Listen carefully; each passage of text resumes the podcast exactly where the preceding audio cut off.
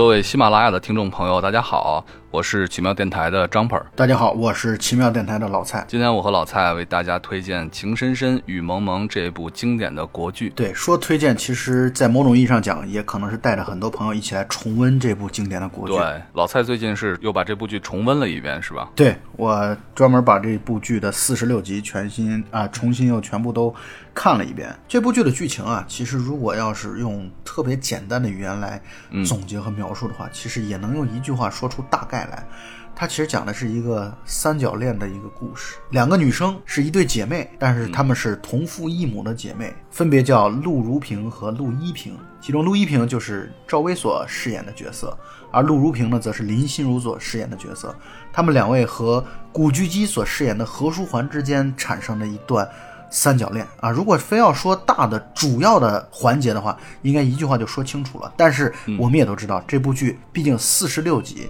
内容其实是非常的丰富啊，有很多的围绕着刚才我所说这个主题，但是其实生发开来或者说引申开来的很多的。细节和点值得观众不断的去琢磨和玩味。确实，要是简单的来说这部剧的情节的话，就像老蔡刚才说的那样，整个的故事其实是发生在一家人里面的故事。对，陆振华以前在九一八事变之前啊，他在东北可以说是呼风唤雨的一个当地军阀。但是自从九一八事变之后，相当于他是逃难，带着八姨太和九姨太以及其他家眷来到上海避难。虽然说避难呢，但是毕竟家境比较殷实。这个片子当中的两个女主角，陆一平是她和八姨太文佩所生的女儿，陆如萍则是她和九姨太王雪琴，也就是我们后来知道的雪姨所生的女儿。这个故事的一开始呢，就是因为啊，依萍的这一边，就是她和她妈妈生活比较窘迫啊，因为毕竟他们没有和父亲生活在一起，对，已经相当于被赶出家门了。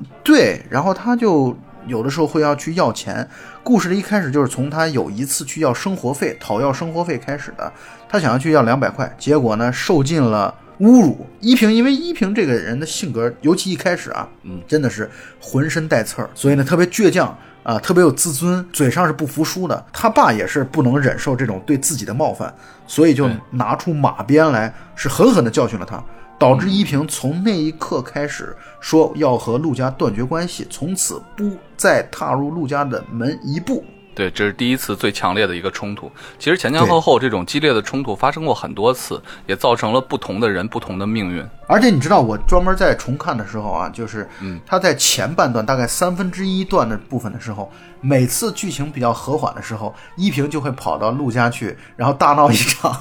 把剧情就进入到一个小的冲突或者小的高潮的一个环节。我也觉得这是编剧屡试不爽的。我数了一下，大概至少有五到六次。所以这个第一次大的冲突之后呢，其他的主要人物也慢慢的开始登场了。对，那么依萍现在最大的问题就在于他们家真的是生活不下去了啊，都等米下锅。对，所以呢，依萍就开始去到了。大上海这样的一个夜总会来去当歌女，这对于呃陆依萍来说，这是他自己的自食其力，这是他自己对父亲强权或者这种不公平的命运的一种抗争。这个过程当中结识了男主角何书桓，何书桓是上海申报社的记者，他的家庭是一个外交官的家庭，所以接下来慢慢的就开始啊这样的男女之间暗生情愫，包括。啊，陆一平、陆如萍和何书桓，以及何书桓的朋友杜飞，两对男女之间的这样的你爱我，我爱你，你喜欢，我不喜欢你，今天我走了，明天我又来了，等等这一系列的过程，就在前半段慢慢的去展开。陆振华以前在东北做地方军阀的时候，他那个时候手下人是很多，但同时呢，他最可以说最赏识的部下叫李副官。李副官的女儿李可云，片子刚一开始出来的时候。就是疯疯癫癫的，所以全片的前三分之一可以说一直都在围绕着可云为什么疯来去展开的。所以这个片子它很有意思的地方在于什么？就是它看上去像是一个爱情剧，虽然它也确实是一个以爱情为主的剧，但是它在叙述的过程当中，其实运用了很多类型片的表达手法。之后我记得下一个特别大的冲突应该发生在依萍的姐妹身上，就是孟萍的身上。孟萍呢，也是雪姨所生的，雪姨和和陆振华所生的女儿，她就相当于她自己母亲的一个复刻版。她对依萍的敌意是非常非常深的，因为何书桓和陆一平在大上海目睹着孟平和那几个小混混一起喝酒，所以两位主角就会觉得特别的内疚，他们会觉得孟平的被强暴，自己是负有很大的责任的。嗯，这件事儿也成了陆一平和何书桓之间矛盾的一个很大的一个点。所以这个时候就会有另外一个小姐妹，就是陆如萍。之后的很多的戏份其实就是发生在何书桓、陆一平、陆如萍这三个人之间。但是何书桓在这这个时候啊，做了一件我觉得是他特别不应该做的一件事情，就是看了陆一平的日记。关键问题在于，他看日记，他只看前半段，他把后半段陆一平对他，对他把陆一平对他表示真正真心爱意的部分，他完全就忽略掉了。这其实也是编剧的安排。是就是是，何书桓其实是内心深处一直非常爱着陆一平，确实在看日记之前啊，可以说绝大部分的时候都是就无可指摘的。所以依萍的日记被何书桓看到，是他们两者关系出现了一个重大的、巨大的一个转折点。嗯，那个之后，他们两人关系就出现了极大的裂痕，可以说是分手了。中日的战争眼看着就要全面的打响了。对，一触即发那。么对，然后何书桓作为战地记者，跑到绥远去，然后去做一些战事上的一些报道。嗯，这个时候呢，就像刚才江鹏所说的，陆如平呢，适时的，我们用打引号来说，趁虚而入，他跑到绥远去找何书桓。战争的场合下，人的情感大爆发，并且回了上海之后，火速就要准备开始订婚了。当然，这也是在呃陆如萍的妈妈雪姨的大力推动下，所以他是想通过这样的方式来去打击陆一平。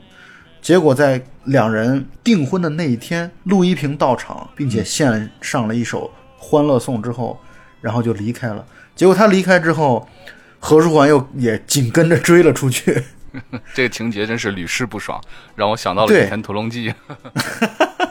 陆一平离开订婚典礼现场的时候呢，我觉得应该是一种万念俱灰的一种状态，所以他做了一个非常非常非常极端的一件事情。但也就是在这个过程当中，何书桓一直陪伴着他，并且何书桓真的是发现自己其实最爱的永远是陆一平。所以可能就是因为这样的何书桓的这样一种反复，会让大家觉得何书桓真的是一个反复无常的一个渣男。对，是的，但是我们是觉得，其实你说人哪有那么坚定，永远不迷茫，永远不摇摆呢？其实你说人总是这样，人总是在互相折磨，再加上折磨自己，然后一身伤痛之后，才会认识到自己的内心，挺贱的，反正，嗯，嗯，对，所以三角恋看上去好像已经基本上快是可以说是结束了，但是七七事变爆发了，就是我们小情小爱啊、小家的事情解决之后，现在国家的事情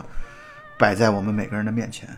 嗯啊，并且七七事变爆发之后，陆家也出了事儿啊。陆振华在和打死了几个日本兵的同时，身上中了子弹，所以陆振华很快就离开了人世。战争爆发，无论是何书桓还是他的好朋友杜飞，都去了战场。嗯，那么故事最后结尾是怎样的呢？啊，我们还是听原声吧。对，以上就是和大家一起来梳理一下《情深深雨蒙蒙》这部片子的一个大概的一个脉络。当然，很多具体的精彩的细节还是啊、留给大家来自己去发现。这部剧的知名度确实是非常大的，没错所以有很多观众在讲说，这部剧集合了渣男、舔狗、备胎、绿茶的一个大集结。那为什么这么狗血的一个剧情，却成为了一个非常经典的一部剧呢？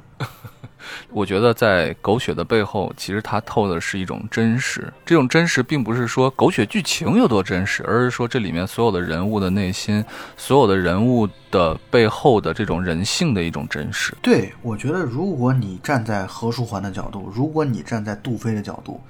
你站在陆一平、陆竹平的角度的话，你其实很多时候可能也不是那么单一的说，我非此即彼啊，我就必须只能坚持这个人啊，我要永远一生一世的只会跟一个人呃在一起，然后其他人两耳不闻，行色匆匆。我觉得做出这种保证当然是很容易的，但是在复杂的人性面前，在尤其在你比如说这种家国仇恨、战争的这样的一种极端的局面下或者现实环境当中，生离死别的环境当中，你是不是就像你想象的那样？你是不是就像你，呃，所道德所认为的那样，就那么的单一的做出行为选择吗？真不一定。我觉得你也有可能会做出在外人看来像是脚踏两只船的这种这种反应，但其实你的内心是清楚你爱的是谁。但是呢，你有的时候因为一个出色的女孩子对你表达了这种爱意，持续不断的对你表达爱意，你会有所回应，而这种回应，何书桓的这种回应，在观众看来就是一种脚踏两只船。我觉得这对何书桓未免有点不够公平。其实人就是这样啊，最简单的事情莫过于去榨制别人，对吧？但是最难的事情莫过于真实的面对自己的内心。那么这个剧，我觉得经典还有第二点呢，就是我觉得其实我不太同意这个剧有多么的剧情上啊，尤其剧情上这个狗血，因为我们同时最近还在准备另外一部剧，就是《粉红女郎》。我觉得它跟《粉红女郎》比起来，《粉红女郎》的后半段其实已经有狗血的太过了，就是。就是任由编剧随便的编，随便的，嗯嗯，对。但其实《情深深雨蒙蒙》在我看来，我觉得剧本是相当扎实的。我给大家举一个例子啊，